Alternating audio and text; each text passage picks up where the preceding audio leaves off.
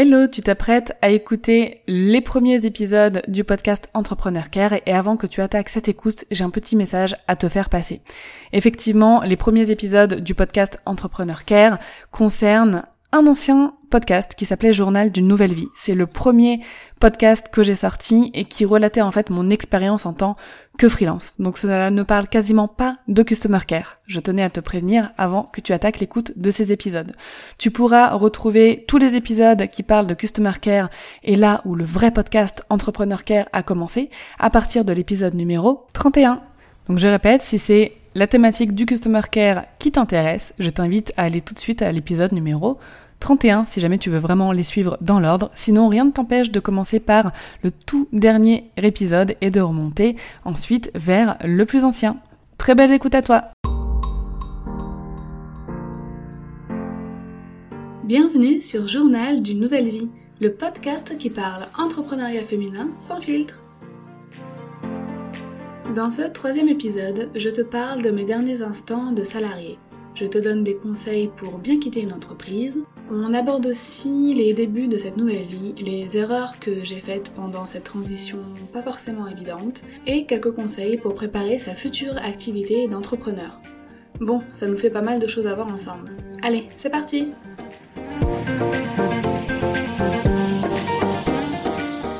Tu sais, j'ai eu l'idée de ce podcast 15 jours avant de quitter définitivement ma boîte. Et franchement, je suis super contente de l'avoir lancé 4 mois plus tard et de persévérer pour l'atteinte de mes objectifs. Entre autres, être assidu dans la publication des épisodes, ce qui, crois-moi, n'est pas vraiment évident. En toute honnêteté, je sors de ma zone de confort à chaque fois que je dois enregistrer un épisode ou que je dois le publier et je me confesse, j'y prends vraiment goût. J'aime préparer le contenu, l'enregistrer et m'améliorer au niveau technique aussi. Je sais que le son, par exemple, manque peut-être un peu de professionnalisme, mais je vais continuer d'apprendre et améliorer la qualité d'écoute. D'ailleurs, pour la petite anecdote, j'ai remarqué que le son était meilleur lorsque le linge séchait dans la pièce où j'enregistre. C'est donc très drôle car je dois organiser maintenant mes lessives en fonction du planning éditorial du podcast. Enfin, rentrons maintenant dans le vif du sujet. Même si on a terriblement envie de partir de son emploi de salarié pour être entrepreneur, on passe forcément par des instants un peu compliqués, surtout si on aime son job. Oui, on peut avoir envie de quitter un travail qu'on aime de tout son cœur car on aspire à autre chose. C'est une dimension que j'ai eu assez de mal à faire comprendre à mes proches d'ailleurs. Il est important pour moi de revenir sur cette période de ma vie et de partager avec toi mon expérience des derniers instants en tant que salarié. Si jamais un jour tu franchis le cap, tu passeras sûrement par les mêmes difficultés. Alors, puisque je suis déjà passée par là, autant que je te révèle ce qui t'attend afin de te préparer, mais surtout d'éviter certaines erreurs. C'est cadeau. En octobre 2018, le mois où j'ai quitté ma boîte, je savais déjà depuis environ 4 mois que j'allais partir. En juillet, je me disais que j'avais le temps, que le départ était dans plusieurs mois, mais en fait, ces mois sont passés hyper vite et je me suis retrouvée à 15 jours de départ avec une grosse prise de conscience que ça y est, la fin était proche. Mes derniers instants de salarié furent remplis de doutes. Je savais qu'il fallait que je parte et qu'être entrepreneur était mon rêve. Mais voilà, deux semaines avant le jour J, j'observais tout cet univers autour de moi. Mes collègues, mon bureau, les locaux, qui sont juste splendides, l'ambiance aussi, et je me disais, tu sais ce que tu perds, mais tu ne sais pas ce que tu vas gagner en échange. J'étais un peu angoissée, car pendant des années j'avais pris l'habitude de travailler en équipe, de collaborer avec du monde tous les jours, et malgré les mauvais côtés parfois euh, du travail en équipe, bah je commençais à prendre réellement conscience que j'allais être seule. Ce qui en soi ne me dérangeait pas à 100%, car j'aime bien être seule, et je commençais sérieusement à saturer des gens euh, tous les jours. Mais j'allais me lancer seule dans un monde qui m'était inconnu, alors forcément, mon subconscient devait m'envoyer quelques signaux d'alarme. Cette période de doute n'a pas duré longtemps et ils se sont tous envolés pendant ma dernière semaine de boulot. Par contre, j'étais tout de même assez chargée émotionnellement, euh, j'ai eu beau me retenir jusqu'au bout, j'ai un peu craqué en disant au revoir à tout le monde lors du dernier jour de travail. Néanmoins, je partais vraiment sereine, car j'avais tout mis en œuvre à mon échelle pour... Euh, comment dire pour qu'on m'oublie. Pour qu'on ne se dise pas après mon départ du bureau, oh, Dorian a oublié de terminer telle chose avant de partir, c'est pas cool, ou alors euh, elle ne nous a pas donné le mot de passe de tel truc. Bref, je voulais vraiment éviter ce genre d'oubli et laisser une belle image derrière moi. Je trouve que c'est normal comme désir. Cela me tenait vraiment à cœur de partir euh, très proprement, tu vois. Donc, avant de quitter une entreprise, je recommande de bien préparer son départ, au moins un mois avant. Pour ça, voici les actions que j'avais effectuées et que je recommande.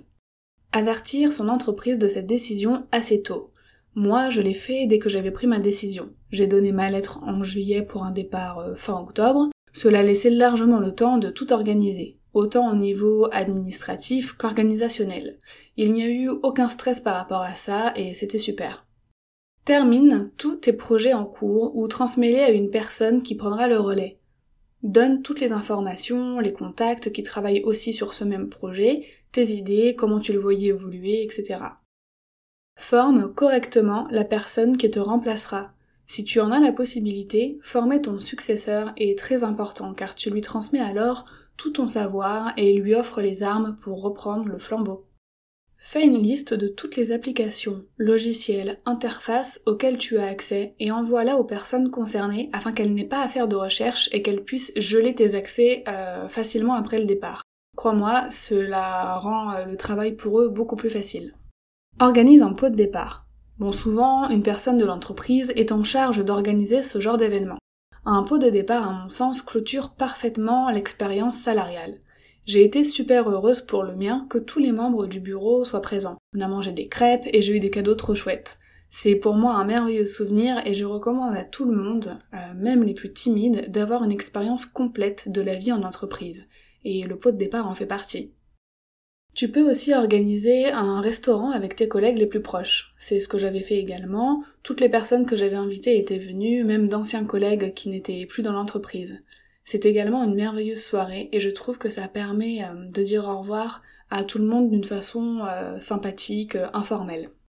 Le jour J, n'oublie pas de rendre tout le matériel qui t'avait été confié par l'entreprise, ordinateur, stylo, je sais pas, agrafeuse, tous les accessoires de bureau, ce jour-là, je te conseille aussi d'envoyer un dernier mail à tout le monde pour dire au revoir, partager les meilleurs souvenirs de ces années passées-là, dire euh, tout ce que tu as appris et laisser un contact pour les personnes qui voudraient garder une connexion. Ce sont mes astuces, les actions que moi j'avais mises en place, mais je ne suis pas une experte dans le domaine de quitter un job. J'ai partagé ces éléments avec toi car je trouve que ça m'a grandement facilité d'avoir un petit plan d'action à respecter. Aussi, il me faut ajouter un passage sur les collègues. Tes collègues, tu les vois tous les jours, 8 heures par jour. À force de voir autant des personnes, des liens particuliers peuvent se créer. Mais s'il y a bien une chose que j'ai appris au cours de mes 8 années de salariat et des 5 entreprises dans lesquelles j'ai travaillé, c'est que dans le monde du travail, personne n'est irremplaçable. Je répète, personne n'est irremplaçable. Même la plus exceptionnelle des collègues ne l'est pas. Une fois que tu pars, allez, tu vas peut-être regarder euh, une ou deux personnes comme amies. Au début, tu vois peut-être de temps en temps certaines anciennes collègues, mais après les gens continuent leur vie, ils ne te voient plus tous les jours donc le lien se défait un peu. Tu as dû connaître ça toi-même en voyant une collègue que tu aimais bien partir et puis au final ne pas vraiment garder contact avec elle. On doit se préparer à ça, comme on doit se préparer au fait que tout le monde ne sera pas intéressé par notre nouvelle vie d'entrepreneur.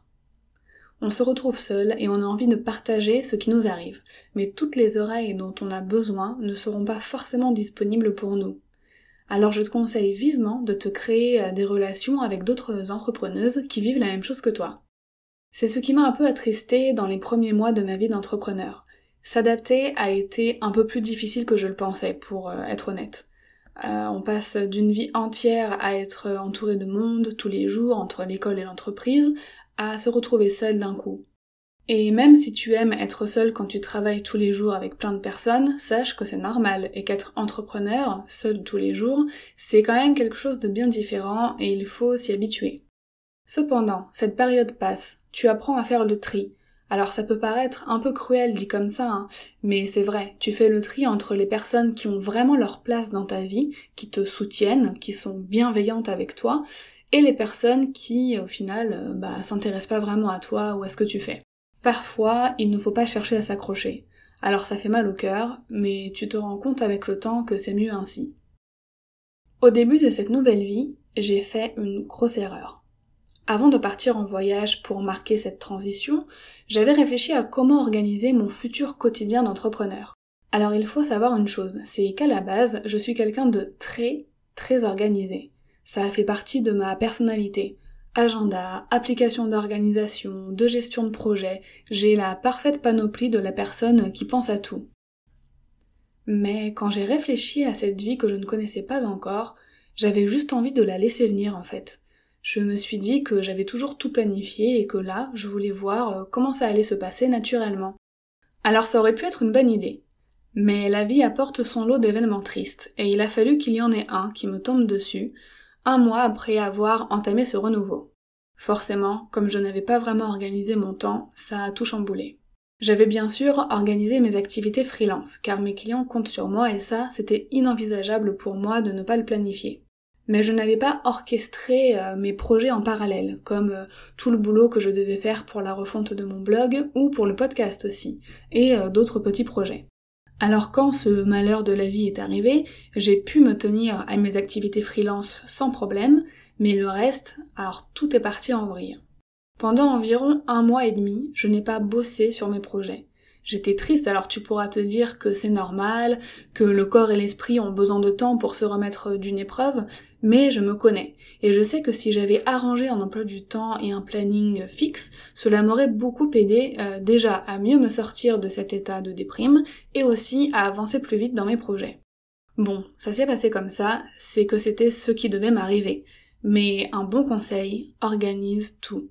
On ne sait jamais ce qui peut arriver, alors mieux vaut avoir un plan d'action, des objectifs à court, moyen et long terme afin de toujours savoir où tu en es et d'avoir un but chaque matin pour te réveiller. Le pire, c'est que je prône toujours l'organisation. Je connais les bienfaits d'être en harmonie avec sa vie et je connais aussi les méfaits d'être désorganisé. En y repensant, je me demande vraiment ce qui m'est passé par la tête pour me dire Allez, j'y vais en freestyle. Limite, euh, c'est un peu comme si je me disais Allez, euh, je vais conduire un bateau toute seule sans me renseigner sur euh, la météo ou connaître les courants de l'océan. Et je t'avais dit que je trouverais d'autres métaphores que celle du parachute, hein. Mi-janvier, j'ai réussi à reprendre ma vie en main, à planifier le projet podcast et le projet de refonte du blog. J'ai organisé mes journées, mes week-ends, en laissant toujours de la place à l'imprévu et au loisir. Et cela a tout changé. Voilà comment se sont passés mes 3-4 premiers mois. Bien, mais avec une prise de conscience que l'organisation est toujours indispensable et aussi qu'on a beau aimer être seul quand on travaille en entreprise, c'est normal vu qu'on passe nos journées avec euh, un tas de gens, mais qu'en étant seul tous les jours, toute la journée, c'était complètement différent. Je commence seulement, au bout de presque 4 mois, à y être habituée, à aimer ça et à vraiment savourer quand je rencontre une amie pour boire un thé par exemple. Euh, je suis beaucoup plus productive en bossant seule, alors je vois effectivement tous les avantages et je ne m'imagine absolument pas aujourd'hui euh, bosser de nouveau avec du monde toute la journée, toutes les semaines. Juste euh, pas possible quoi. D'ailleurs, nous sommes bientôt fin février et cela va faire 4 mois seulement que je suis entrepreneur. Alors tu as vraiment mon avis et mon retour d'expérience en direct. Si je devais te donner des conseils pour orchestrer ta nouvelle vie d'entrepreneur, ce serait de la planifier avant de la commencer ou bien au tout début, genre euh, dans les premiers jours. Écris dans un carnet, le fameux carnet par exemple qui te sert depuis l'épisode précédent, toutes les choses que tu dois inclure dans cette nouvelle vie et toutes les choses que tu souhaites inclure dedans. Les choses que tu dois inclure font partie du domaine professionnel. Organise la gestion de tes projets, de tes activités freelance si tu en as, des démarches administratives, des déclarations que tu as à faire, les rendez-vous professionnels que tu dois prendre, etc. C'est un peu les choses obligatoires. Ensuite, les choses que tu souhaites inclure font partie du domaine personnel. Faire du sport, peindre une fois par semaine, voir ta famille à tel rythme, lire au moins 30 minutes par jour. Trois petits points. Quand on devient entrepreneur, on ne change pas simplement d'activité professionnelle. Il faut bien comprendre que c'est tout le mode de vie qui change et qui évolue. Une fois que tu as toute ta liste d'obligations et de souhaits à inclure dans ta nouvelle vie, complète ton agenda, ton planning ou ton Google Calendar, peu importe, mais place tous ces éléments à des dates et des heures précises. Et si les mêmes choses se répètent chaque semaine ou chaque mois, comme faire du sport ou déclarer son chiffre d'affaires, bah renote-le chaque semaine, chaque mois. Je te donne un exemple avec mon emploi du temps. En semaine, du lundi au vendredi, je sais que de 7h à 14h, je travaille pour euh, mes activités freelance. Alors je me lève super tôt, mais je suis plus productive euh, en étant levée tôt le matin. Je prends une heure de pause en général de 14 à 15h. Ensuite, de 15h à 18-19h, je travaille sur mes projets, sauf le mardi après-midi car c'est l'après-midi que je réserve à ma maman. Le week-end, je me lève tôt aussi, euh, le matin, euh, entre 7 et 8 heures, un petit peu plus tard qu'en semaine euh, quand même. Et voilà, je fais le ménage, la lessive, je vois ma famille, je travaille de nouveau sur mes projets.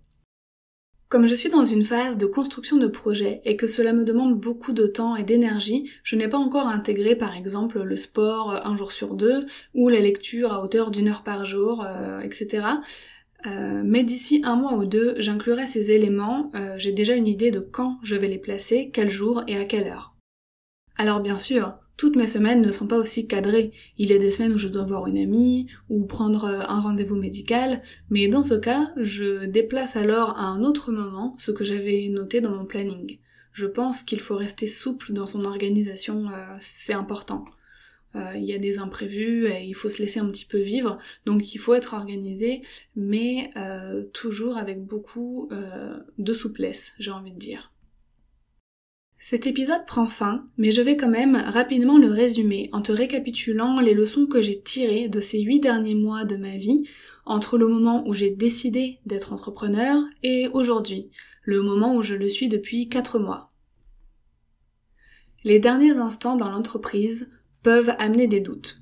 Il faut se préparer à les affronter et se rappeler pourquoi on veut partir et pourquoi on veut être entrepreneur.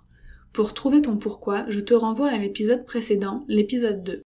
La période d'adaptation peut être compliquée. Alors on est toutes différentes, on ne réagit pas toutes de la même façon aux événements, mais prépare-toi au fait que tu vas être seule. Si cela ne te fait pas peur, garde quand même à l'esprit que cela peut te perturber à un moment. Si au contraire cet aspect-là te fait peur, prends contact avec quelques entrepreneuses avec qui tu pourrais échanger régulièrement. D'ailleurs, si tu passes par là, je t'invite à m'écrire par mail ou sur mes réseaux sociaux.